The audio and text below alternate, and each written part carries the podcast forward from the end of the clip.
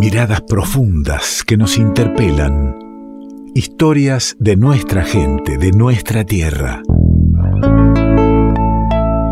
Historias silenciadas que resuenan originarias y diversas.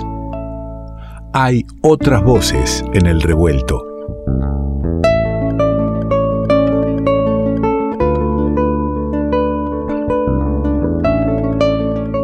Y las muchas y variadas voces las vamos conociendo gracias a Santiago Durante, que cada tanto lo tenemos en el programa, nuestro filósofo lingüista de cabecera.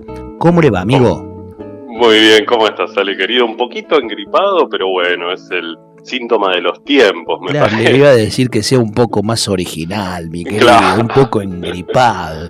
Estamos todos bien que hablamos medio así, una cosa. Todo eh, sí, sí, todo, todo un programa nasal tendrás. una, una radiofonía argentina absolutamente nasal.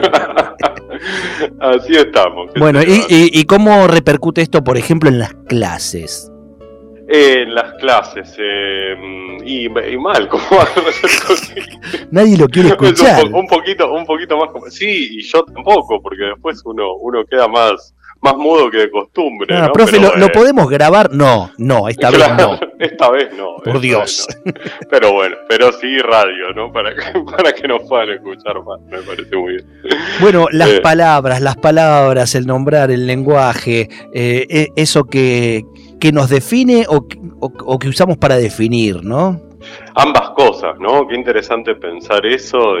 Y, hoy es a lo que quería que nos dedicáramos un ratito, eh, porque nosotros ¿viste? hemos, hemos charlado, bueno, de historia, de política, pero a mí si algo, vos sabés, y la oyentada también, que si algo que me apasiona realmente son las lenguas indígenas que me parece que nos muestran, como vos decís, una forma de ver el mundo y de eh, digamos, de diseccionarlo, de, de empaquetarlo, de entenderlo, eh, muy, muy particular y que me parece que, que es lindo poder adentrarnos para realmente entender esta diversidad y esta riqueza que nos dan las lenguas de, nuestra América. A ver, me gusta eso. ¿Por dónde me lleva? Mira, vamos a hablar quizás de eh, uno de los, de los grupos étnicos eh, originarios de- del territorio actual argentino, quizás más reconocido, que serían los Com, ¿no? Por ahí Com, Wichí, Sí, son claro. los pueblos que, que- que uno más, más este, Junto que a más los notoriedad- mapuches, ¿no? To- totalmente, claro, claro, son los que más resuenan quizás, ¿no? Bueno, esta, el- los pueblos com, decimos, no, no sería uno solo, ¿no? Porque estaría el Toba, el Mocoví y el Pilagá. Son, y estas, esto- estos pueblos hablan unas lenguas que son las lenguas guaycurúes, que los hablan estos pueblos que decimos, y otro más, que es el Cadihueu, que está en Brasil. O sea, ha, ha- sufrido algún desplazamiento y entonces también hay una lengua guaycurú allí. Pero estas tres lenguas, el Toba, el Mocoví y el Pilagá, son muy parecidas entre sí y la gente más o menos, digamos, hablando eh, eh, Mocoví uno y Pilagá el otro, por ahí se pueden entender. Entonces se habla de un complejo dialectal, digamos, ¿no? Como algo que está, están muy cercanas esas lenguas, ¿no? Y estas lenguas en particular a mí me interesan mucho y a la lingüística han eh, fascinado porque tienen una lo que lo que llamamos en lingüística una rareza tipológica. A ver. Una, una rareza tipológica es cuando, o sea, nosotros pens- pensemos que lo- los lingüistas, digamos, estudian las lenguas y después comparan las lenguas entre sí. Entonces pueden decir, bueno, las lenguas sobre tal aspecto pueden expresarlo de tal manera. Entonces pensemos un ejemplo muy fácil, por ejemplo, la cantidad de vocales. Entonces, habrá lenguas que tengan 4 o 5, habrá lenguas que tengan 2 3 y habrá lenguas que tengan un montón, ¿no? Entonces, por ahí hay muy poquitas lenguas que tienen un, un inventario muy grande. Eso es una rareza, porque muy poquitas lenguas expresan Claro. eh, eh, esa Una particularidad, ¿no? característica, claro. Totalmente. Y las lenguas guaycurúes tienen una eh, rareza tipológica, o sea, tienen una forma muy particular en lo que llamamos los clasificadores nominales. A ver, ¿qué es eso? Los clasificadores nominales son algo que tienen todas las lenguas de diferentes maneras que sirven para empaquetar la información de los sustantivos, ¿no? O sea, las palabras que designan los conceptos, las cosas, ¿no? El, el perro, eh, eh, el amanecer, ¿no? To- todos esos conceptos serían los sustantivos y las lenguas necesitan de alguna manera ordenarlos en grupos más chiquitos. En español, por ejemplo, lo hacemos con los artículos. ¿no? O sea, decimos, por ejemplo, la gallina y decimos el gallo. O sea, uno los ponemos en el grupo de los que van con la y el otro con los que van con él. Ahí podríamos decir, bueno, están, eh, digamos, hay alguna vinculación natural por la gallina, el gallo y, el, sexo de estos animales, pero en otros son absolutamente eh, arbitrarios, ¿no? Como decir, la justicia, el crimen o lo bello, no sé, ahí tenemos uno en femenino, uno en masculino y uno en neutro, sin embargo, no hay nada, ningún carácter masculino o femenino en eso, es una convención. Hay una convención que, claro, que se da. E, efectivamente. Bueno, pero esto, digamos, esto le sirve a la lengua para hacer estos grupos. Es decir, bueno, están los sustantivos del grupo 1, están los del grupo 2 y algunos del grupo 3, muy poquitos neutros en, español. Así lo hace el español, pero las lenguas guaycurúes, el mocoví, el pirará, el, toba, lo hacen de una manera mucho más sofisticada en vez de tener los artículos que tenemos eh, nosotros, que tienen esta información de género masculino y femenino, tienen seis clasificadores, le decimos estas palabritas, que acompañan al sustantivo y le, le dan un significado que tiene que ver con la forma y con la ubicación de este sustantivo. A ver, entonces, entonces forma y ubicación del sustantivo. efectivamente, tenemos da, son da, di, ni, ka, ¿no? Esos son los, los, cuatro, las da, di, ni, ka. Sí. Da significa extendido hacia arriba, o sea, estirado para arriba. ¿Sí? O sea, que el sustantivo está estirado. Ahora vamos a ver. Por ejemplo, el obelisco sería da. El ejemplo da obelisco. espectacular, claro. Da obelisco porque está estirado para arriba. ¿no? Está. para arriba, ¿no? Uno lo ve como paradito. O sea, sería como paradito o estirado.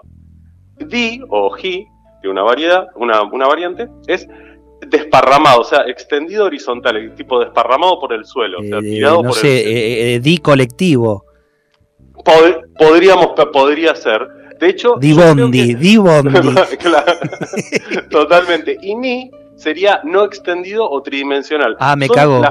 y ahí eso sería lo que ello, lo, lo que se ve como voluminoso, como grandote. Ah, y después tenemos Después tenemos So, que es que se está alejando, Na, que está viniendo, y el otro es que no lo veo, ¿no? Eso se acuerdan que otras veces hemos hablado de los evidenciales, pero tendrían cosas que ver, ¿no? Con esto. Recuerdo. Y fíjate qué interesante, porque entonces todos los, estos entes de, la naturaleza y los conceptos, los vamos la lengua los ordena según cómo los percibe. Por ejemplo, un humano va con el eh, primero de los, marcadores. Con el, con el da, perdón, con el da. Con el da, si está de pie. Si está ah, parado. o sea que el mismo sustantivo puede ser cambiante de acuerdo como, como esté en el momento. Efectivamente. No, no como está naturalmente. No, no, no, no, no. Y, fíjate cómo, sin decirlo, ya, nos está dando esa información. O sea, si, yo digo eh, di Santiago, es que Santiago en este momento, como está engripado, está haciendo la columna acostado. Exactamente, exactamente. Es, o sea, el. Eh, o sea, extendido horizontal es efectivamente cuando está acostado. La información que está dando solamente con el artículo, ¿eh? Efectivamente, por ejemplo, y, bueno, y por ejemplo, los árboles también, por eso vos decías muy bien el obelisco, todo lo que se ve como estirado para arriba va con el primero, ¿no? Eh, y fíjate, por ejemplo, tenemos un, ejemplo, ¿no? Con una horrible pronunciación de, la lengua de la lengua mocoví. Sixigim, que da, ahí tenemos el, clasificador, kokpak, que subí al árbol. El árbol estirado. ¿no? claro. Em, Dao Yalek, no Nexek, que da, no Es, eso es que los hombres son golpeados por la policía. ¿no? A veces son, son terribles los, ejemplos, pues son oraciones reales. ¿no?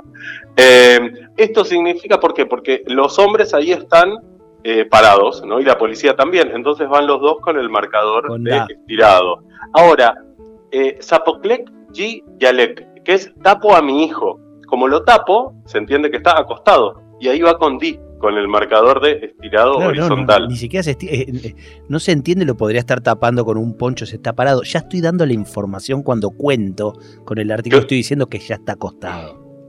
Claro, efectivamente. Ya, o sea, ya estoy pintando toda la escena con el uso de ese clasificador. Y ese que decíamos, no extendido tridimensional, o sea, el del masacote, digamos, eso que se ve grande, por ejemplo, es para usar, para hablar de los, em, las personas cuando están sentadas. O sea, teníamos uno cuando está parado, uno cuando está acostado, y el otro cuando está sentado, que ahí se lo ve como tridimensional, como que uno está como ocupando más volumen, de alguna manera. Y el que no ¿Mm? entendía me lo acaba de explicar, perfecto.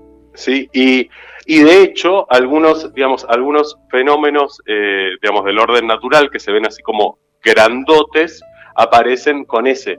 Por ejemplo, los animales cuadrúpedos.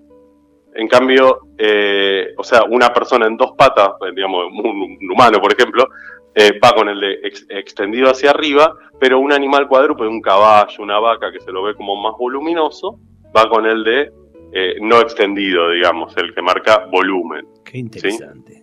Es, es increíble cómo la lengua nos da todo una, digamos, un abanico de información para algo que, por ejemplo, nuestra lengua nos da una información completamente distinta. O sea, cumplen funciones similares, pero una nos habla el español, por ejemplo, del género, eh, masculino femenino, y esta nos habla sobre una cierta forma eh, prototípica, digamos, una forma que se, con la que se concibe a, los entes, ¿no? este, mm, por ejemplo, con ñi tenemos, entonces decíamos, por ejemplo, una mesa va a ser de este, eh, digamos, el no extendido, porque se lo ve voluminoso, y de la misma manera, la luna o el sol ¿sí? que se los ve como astros, ¿no? como cosas eh, muy grandes, digamos, y visibles, y se las expresa eh, de esta manera, ¿no? Y, sin dudas no es solamente eh, distintas maneras de, referirse o de nombrar el mundo, sino que estamos hablando allí mismo una, una manera de, convivir con ese mundo y, y de vivirlo y de mirarlo, ¿no? Una manera, eh, una manera diferente que cumple todas las funciones expresivas, pero desde, esa propia particularidad, ¿no? Por eso siempre decimos el defender la, diversidad de lenguas, no es por supuesto, ¿no? Que uno podría decir, eh, por, por el propio derecho que tiene la gente a ejercer su propia lengua, y es más que suficiente, ¿no? Por supuesto.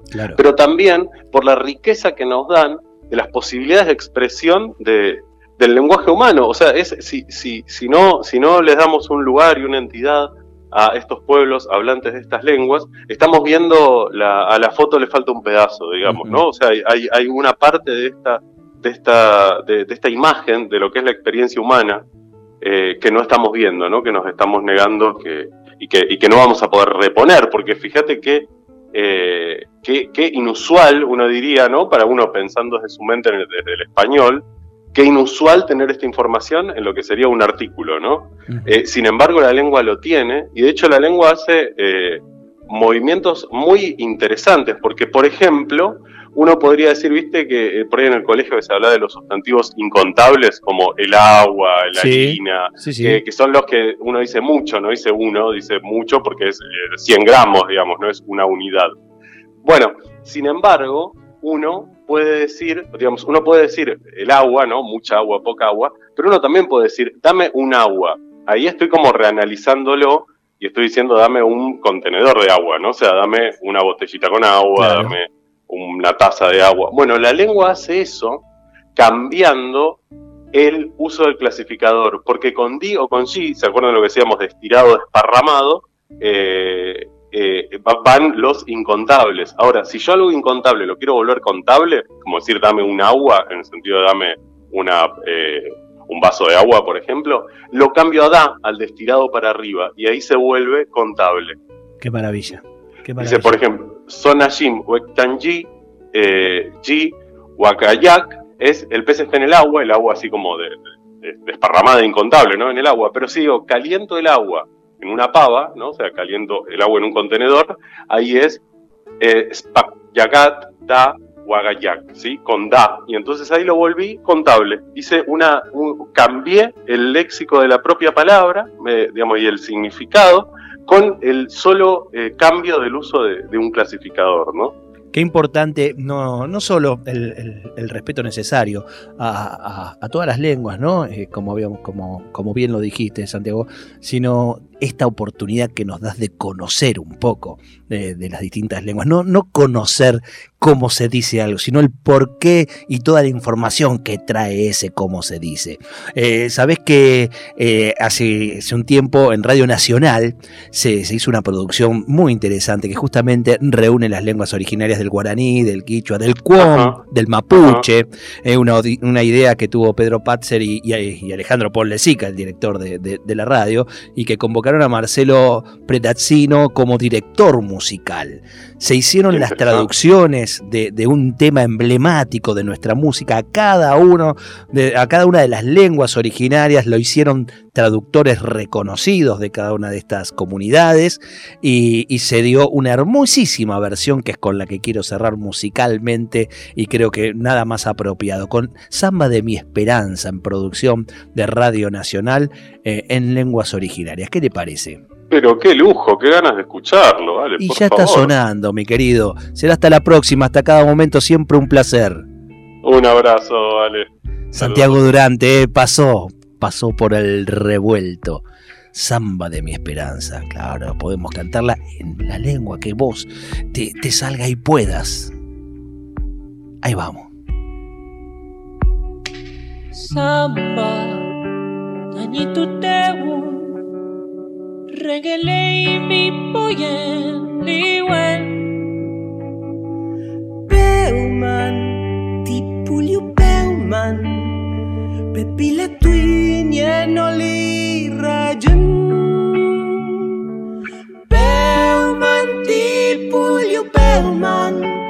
Bepilatu mienoli raju.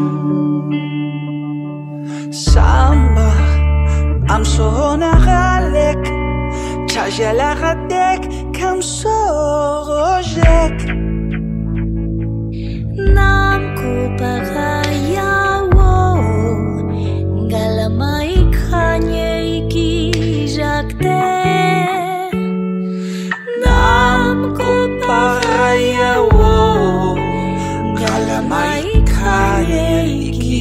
jakte Estrella, tú que miraste, tú que escuchaste mi padecer.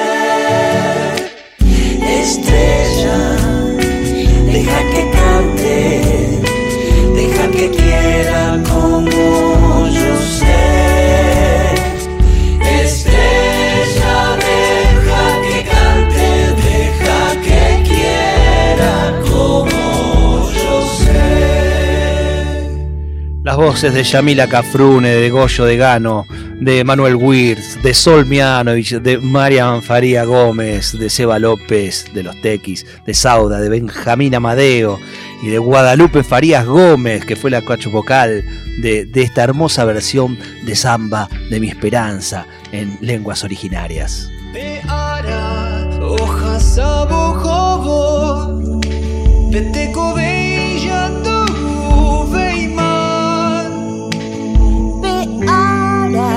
Megwe katuva Dembora ihupa ha ene Pe ara chiyuka megwe katuva Dembora ihupa ha ene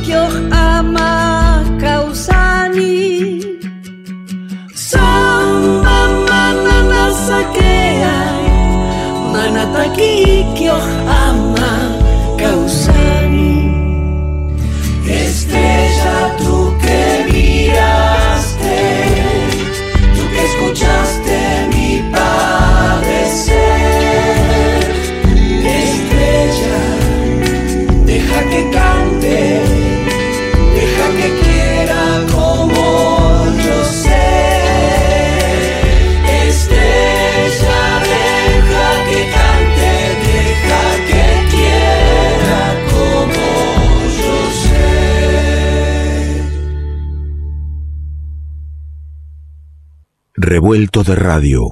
El todo es más que la suma de sus partes.